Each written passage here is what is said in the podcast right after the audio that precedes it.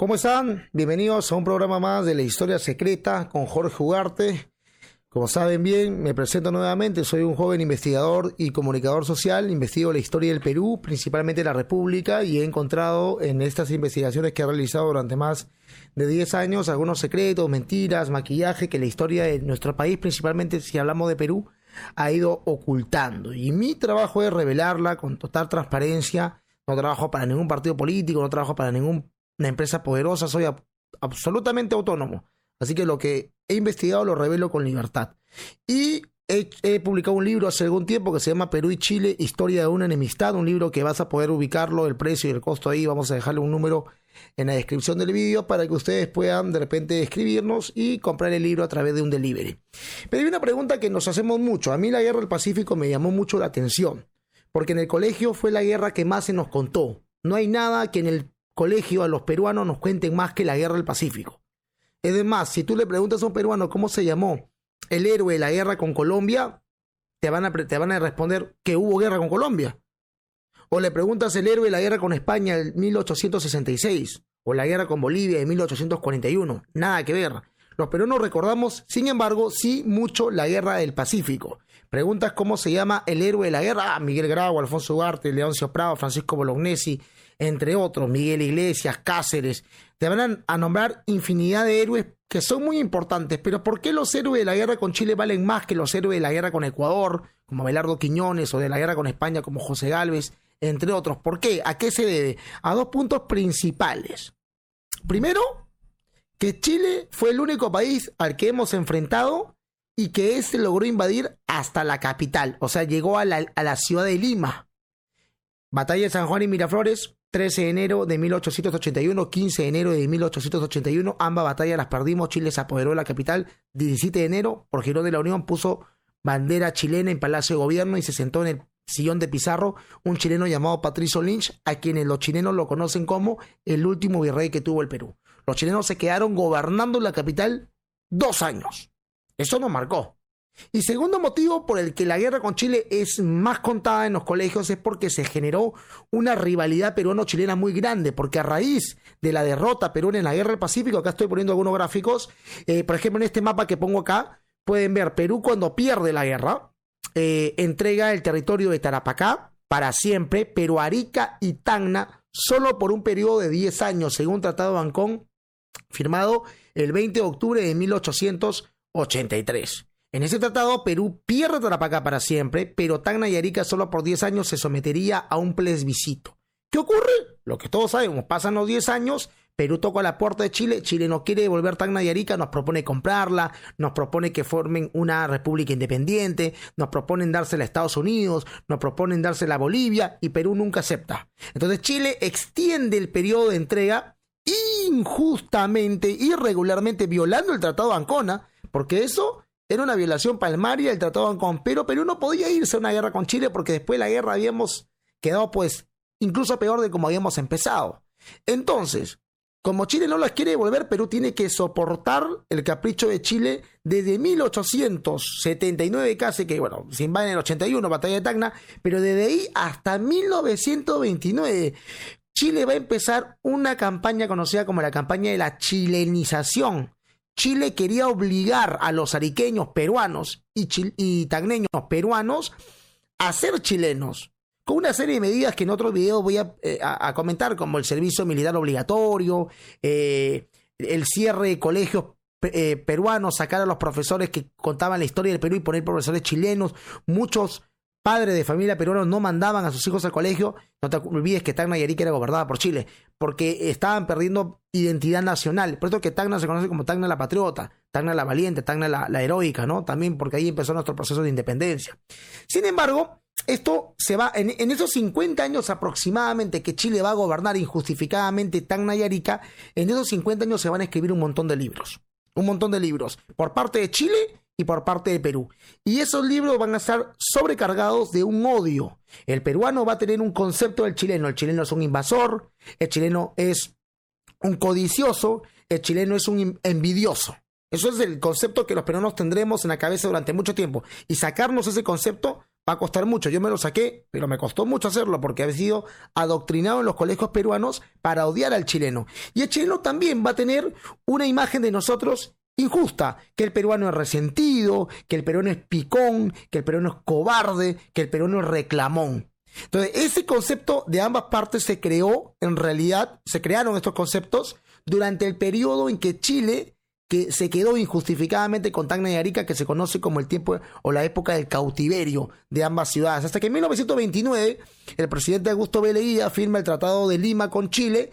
Chile nos devuelve Tacna, pero no nos devuelve Arica. En el artículo número 6 de ese tratado, Chile le paga al Perú 6 millones de dólares por Arica y Chile se queda con Arica, pero con algunas condiciones. Una de las condiciones que van a ser el artículo complementario del Tratado de Lima de 1929 es que Chile se quedará con Arica, pero está prohibido de entregarle salida al mar a otra potencia, entre comillas, Bolivia no lo dice, pero lo dice de manera tácita, eh, sin antes consultárselo al Perú. Por eso que cuando Evo Morales, en su locura, le pidió, demandó a Chile en la Corte de la Haya para obtener una salida soberana al mar, lo que se había olvidado Evo Morales es que lamentablemente no se va a poder o no se iba a poder porque para que Chile le entregue a Bolivia salida al mar por Arica, no puede ser por Tarapacá, porque partirías a, a Chile en dos, pues, ni por Antofagasta, porque lo partirías en dos. Entonces tiene que ser por Arica, necesariamente. Pero para que eso ocurra, primero Chile tiene que consultárselo al gobierno del Perú.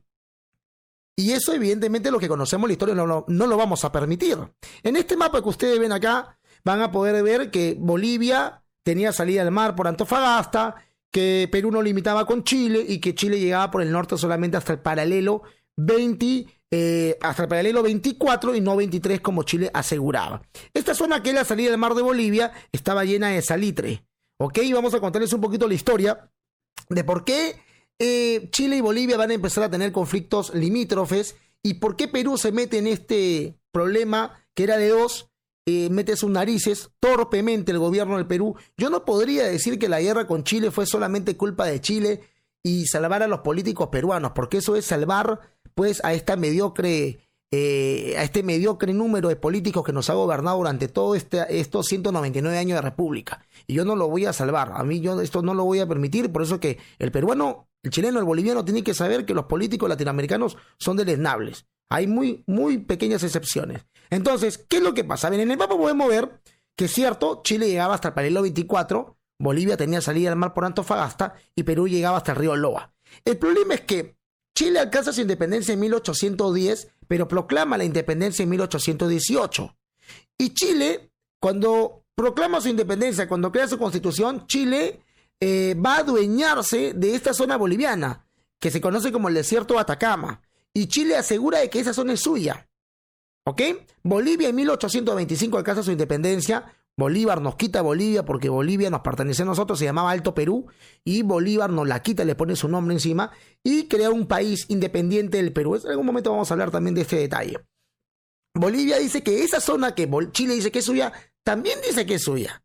Y Perú no hay problema, se queda hasta el río Loa, no hay inconveniente en 1821, Perú alcanza su independencia. O sea, todo estaba bien hasta ahí. Chile no le importaba esa zona, esa salida del mar de Bolivia, decía que era suya, pero no había mucha gente viviendo ahí porque esta zona es un desierto, el famoso desierto de Atacama. Lo único que encontrabas en este desierto caluroso, candente, infernal, eran esqueletos de animales que habían intentado cruzarlo, no había nada más. Entonces Chile no tomó importancia, aunque decía que era suyo, y Bolivia más, porque para que los bolivianos lleguen de La Paz o de Sucre, Sucre es la verdadera capital de Bolivia, no es La Paz, pero eh, por temas políticos La Paz le ganó, ¿no? Para que Bolivia, los bolivianos puedan llegar a su costa, o sea, su mar, tenían que cruzar la cordillera de los Andes. Y eso es bastante complicado. Y más en la época donde nos encontrábamos. Entonces Chile ni Bolivia le tomó importancia, solamente Bolivia tenía una zona ahí más al norte que se llama Cobija, donde habían invertido más recursos y más, más cosas. Pero no le prestaban importancia. Sin embargo, el Perú en 1810 descubre el guano en la isla de Chincha. Y Perú empieza a crecer como la espuma. En el Perú, mira, miren la suerte que tenemos los peruanos, ¿no? En el Pacífico Sur, acá está el mapa. El mapa, este mapa nos va a ayudar un montón. En el, en el, en el, en el mar del Pacífico Sur abunda la anchoveta. Y las aves guaneras venían aquí a cazar anchoveta, porque es un manjar para ellos. Y luego se iban a la costa peruana, a las islas de Chincha, a defecar. Lo habían convertido las islas de Chincha en su baño público. El el alto de, excremento de ave guanera era de 30 metros, o sea, 30 metros de popó de ave. Se descubre en 1840. Yo siempre digo que las aves guaneras hacían tanta popó como los políticos peruanos. Inmensas cantidades de, de excremento, inmensas cantidades. ¿Qué ocurrió? Perú empezó a explotar y de 1840 a 1876 más o menos, Perú se convirtió en el primer exportador de guano del planeta. Todo el mundo puso sus ojos en el Perú. Jorge Basadre menciona esa zona, esta época como la prosperidad falaz. Perú creció exorbitantemente con este tema y, y Chile, que es nuestro competidor por excelencia. Chile es nuestro competidor nuestro rival por excelencia, política, económica y militarmente hablando. Esto es normal por la zona geográfica. Valparaíso y el Callao son los puertos más importantes del Pacífico Sur. Es elemental que compitamos y eso está bien, porque así tratamos de, superar a los demás países en el periodo que estamos intentando superarnos en uno el otro.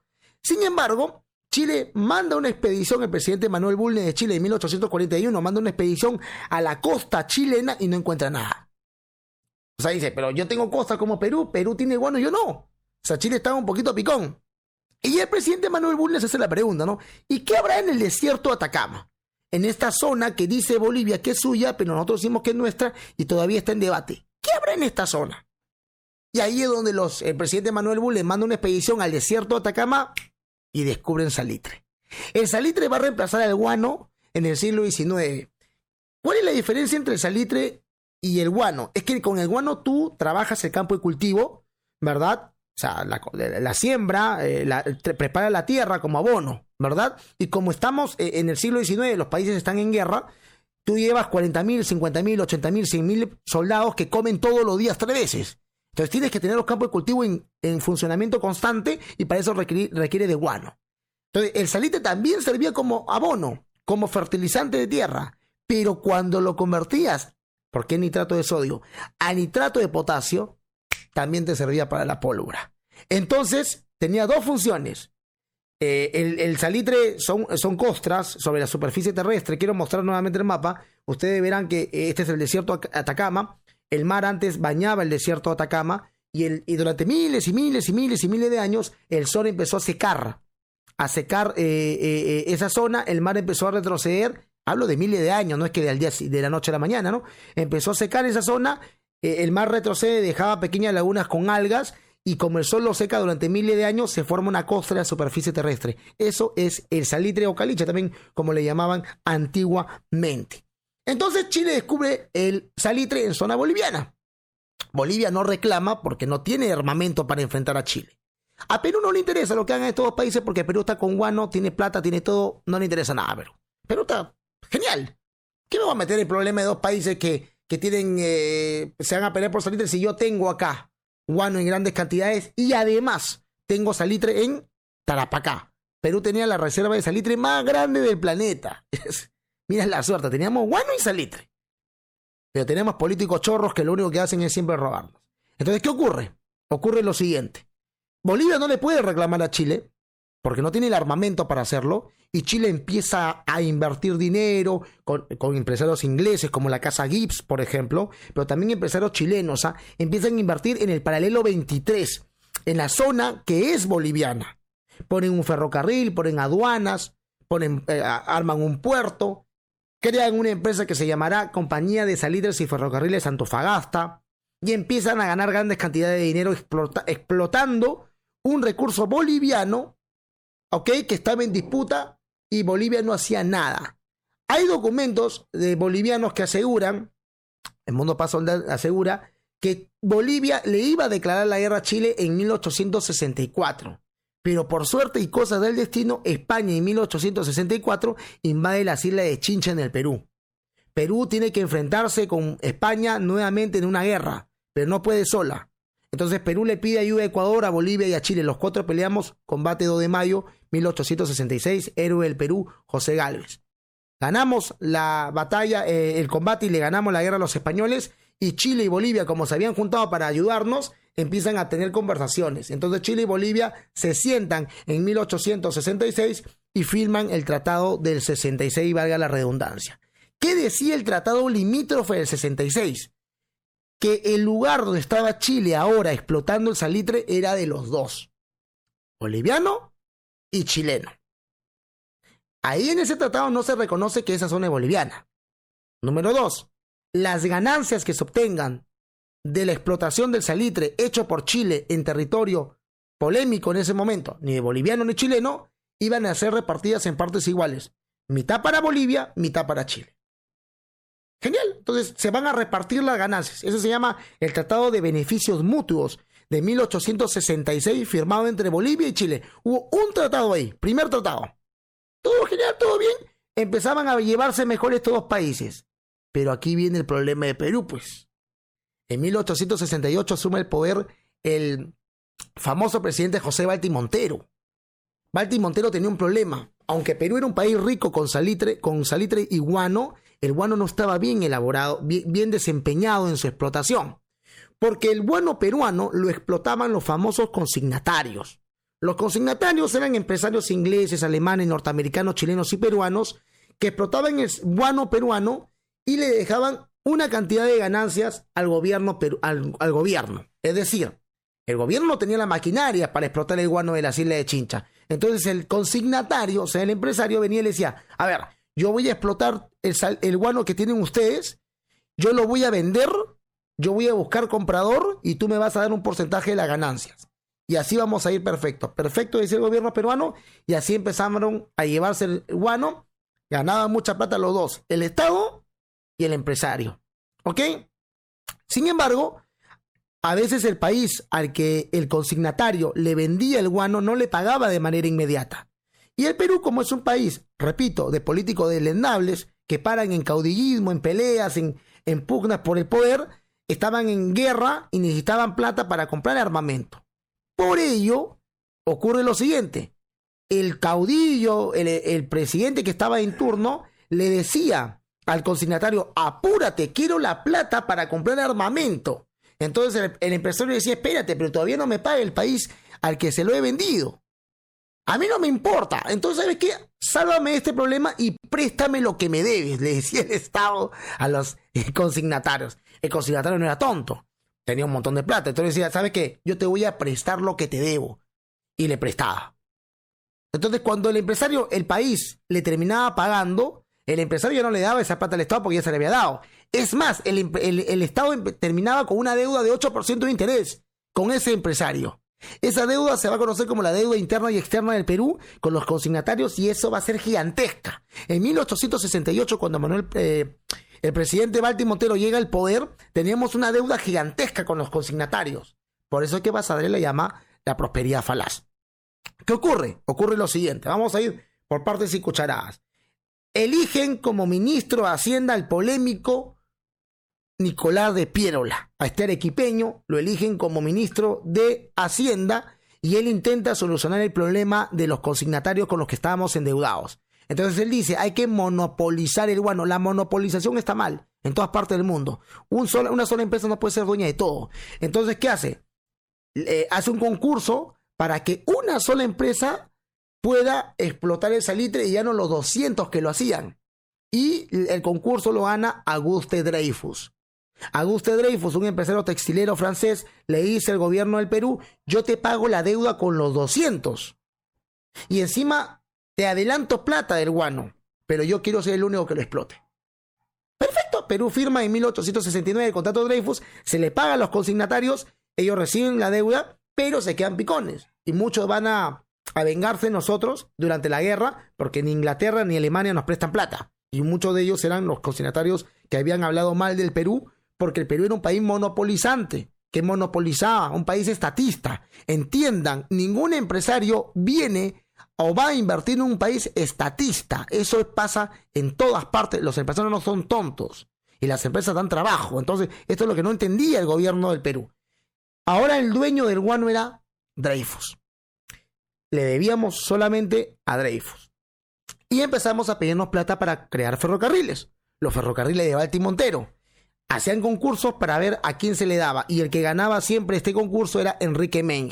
De los nueve ferrocarriles que va a construirse, eh, se van a construir en el gobierno de Baltimotero, seis los construye el gran Enrique Meng. Gran porque era un gran estafador. Gran porque era un gran charlatán.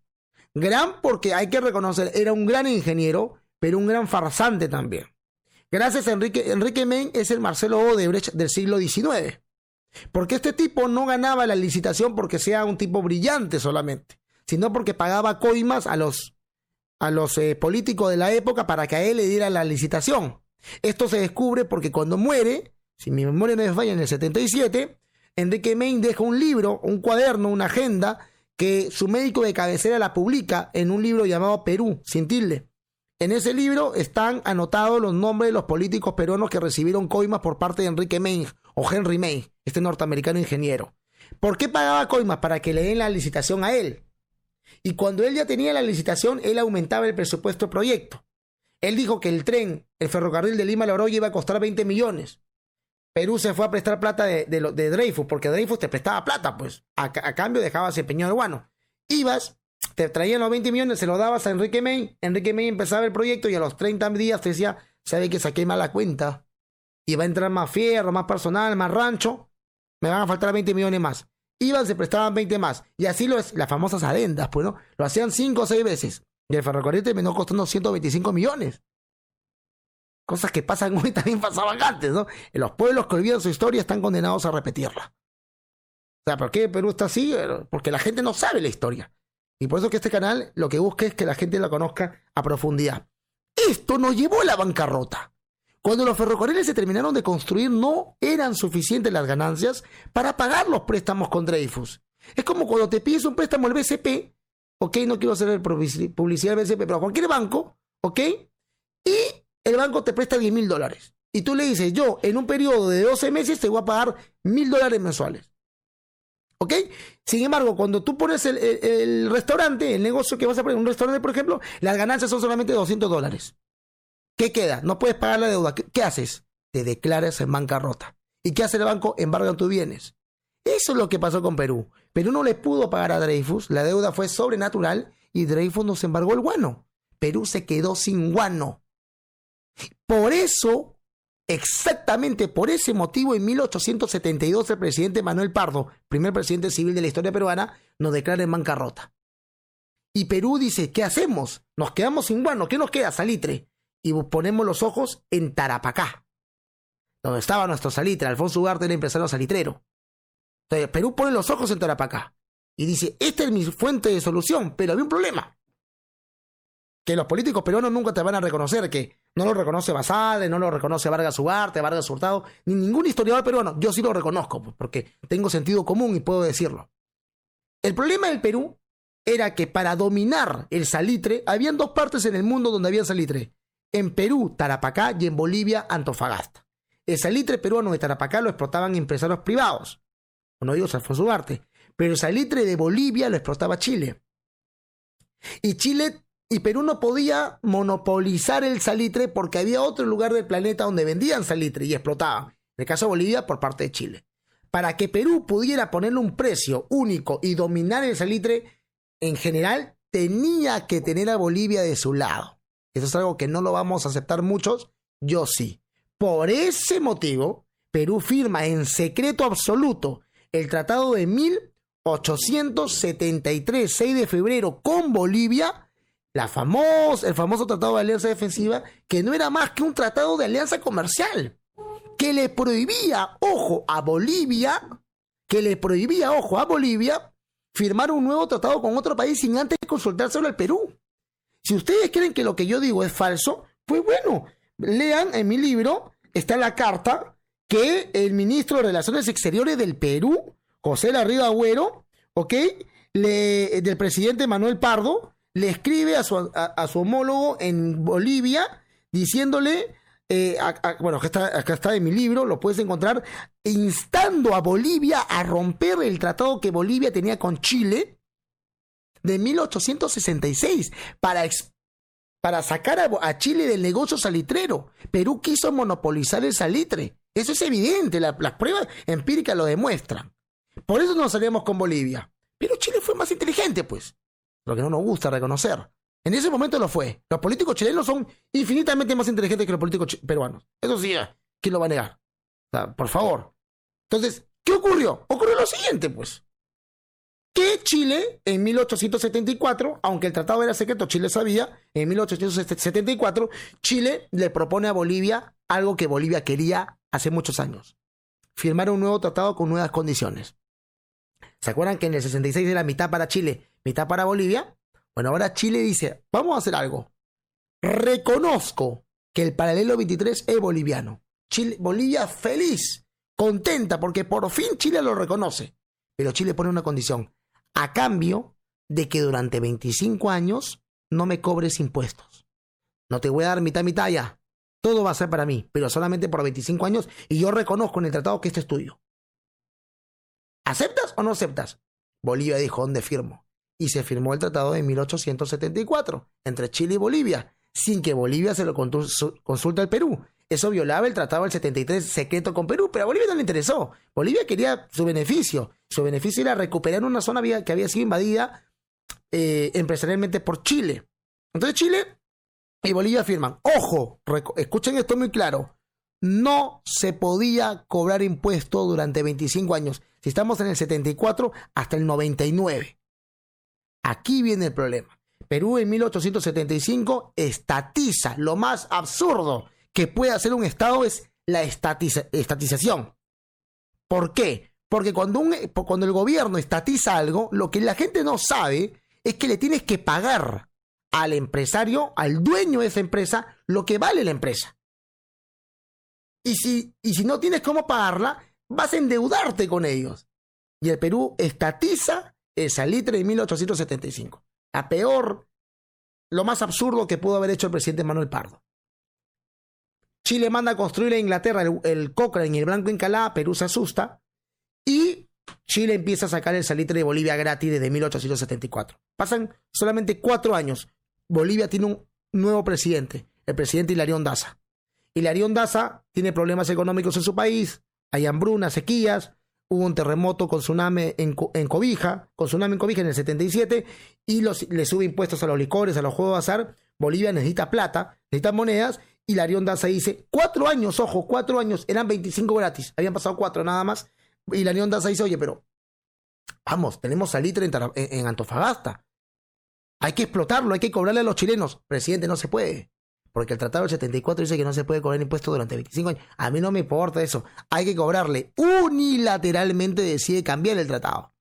No bilateral. No es que se sienta con el gobierno chileno a negociar. ¿Qué te parece si te cobro esto? Mira lo que pasa en Bolivia creo que justo. No, no, no. Él unilateralmente decide cobrar 10 centavos por cada costal de salitre, por cada quintal de salitre que Chile explotara de Antofagasta, Bolivia, que Chile había reconocido que era boliviano en el Tratado del 74, bajo la condición de que no pague impuestos. Si uno lo dos violaba uno, entonces ya no, ya no había reconocimiento que era boliviano. Chile dice, no vamos a pagar nada. Un quintal son 45 kilos 300 gramos.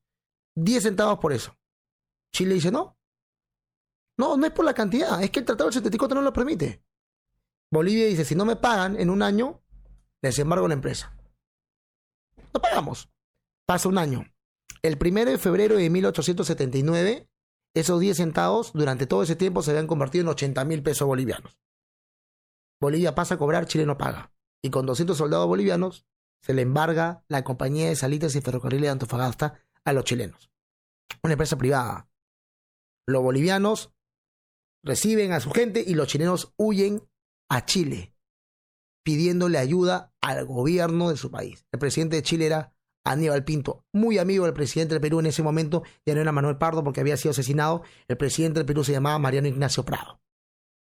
Chile recibe la noticia que había sido embargada la empresa privada chilena por parte del gobierno boliviano y Chile la piensa y el 14 de febrero de 1879, el Día del Amor y la Amistad, Chile invade militarmente Antofagasta sin previa declaración de guerra. Chile dice, se justifica y dice lo siguiente, como Chile Bolivia violó el tratado cobrando impuestos y embargando empresa, entonces yo no reconozco que estoy boliviano y seguimos en debate. Y Chile bloquea el puerto de Antofagasta y Mejillones el 14 de febrero del 79 con el Cochrane y el Blanco Encalada, barco de 3.560 toneladas que se había mandado a construir a Inglaterra. Perú sabe que está en aprietos porque tiene un tratado secreto con Bolivia. Sabe que esto no nos conviene. Perú manda, el presidente manda al ministro de Relaciones Exteriores que se llama José Antonio de la Valle, lo manda a Chile a negociar, a tratar de poner paños fríos. Lo reciben muy mal en, Valparaíso, luego el, ministro peruano Lavalle va y habla con Aníbal Pinto y dice, hermano, somos países hermanos, hemos peleado contra España hace poco, no podemos estar peleando entre nosotros. Aníbal Pinto me imagino que le habrá dicho, oye, pero tú, qué te metes, este no es tu problema. Este es un problema entre Bolivia y Chile, ¿tú qué te metes? Yo no tengo ni siquiera límite contigo. ¿Qué problema hay contigo? No, pero somos países hermanos. Chile sabía de la, de la, del, del origen del tratado secreto, pero no lo decía. En algún momento se le preguntó, ¿tienen un tratado? Él sabía que lo teníamos, pero no tenía permiso del gobierno peruano para delatarlo, para confesarlo. Entonces lo negó en todo momento. Cuando Perú negociaba la paz con Chile, Bolivia se declara en estado de guerra el primero de marzo de 1879 y perjudica las cosas. Hay motivos para que Chile y Bolivia se vayan a una guerra. Perú intenta poner paño frío, no lo logra. Y en un último momento, Chile le dice al Perú, rompan el tratado que tiene, porque Chile ya, Perú tuvo que reconocerlo. Entonces lo delataron. Y, y, Aníbal Pinto le dice a la Valle, rompan el tratado que tienen ustedes con Bolivia y Chile no atacará Perú. ¿Y qué responde José Antonio de la Valle? José Antonio de la Valle, voy a poner voz de político aprista, responde así. Toda nación que se respeta cumple su palabra empeñada, sea cual fuera esta su destino. Empeñamos nuestra palabra en el 73 en defender a Bolivia contra cualquier país enemigo y hoy es momento de proteger esa palabra. Y con esas palabras se fue al Valparaíso el 4 de abril de 1879 para irse al Callao. Chile bloqueó el puerto de Iquique el, el sábado 5 de abril de 1879 a las 5 de la mañana con el Blanco Encalada y el Cochrane declarándonos la guerra oficialmente. Una guerra donde vamos a perder Arica, Tarapacá, eh, Tacna por 50 años, nos va a costar infinidad de dinero, más de 12.000 peruanos mueren en esa guerra, y donde se va a generar un odio, un antichilenismo y un antiperonismo durante mucho tiempo que todavía cala en la memoria de muchos eh, peruanos y chilenos en la actualidad. Juzguen ustedes quién tuvo la culpa. Juzguen ustedes con libertad. Yo solo me encargo de exponer la investigación que he podido realizar. Espero que este video haya servido para entender que los países no se pelean porque me sacó la lengua a mi vecino, porque me fui a Chile y un chileno me, me, insultó o un boliviano me habló mal. No, los países se enfrentan por culpa de los políticos. Eso es evidente. Mientras menos políticos hayan, menos posibilidad de embarrarlas también hay. Así que espero que este canal sea de su agrado. Síganos para más videos. activen la campanita y síganos también en las redes sociales. Pronto vamos a dejar acá también nuestros datos para que nos puedan eh, seguir en todas las plataformas. Cuídense. Hasta luego.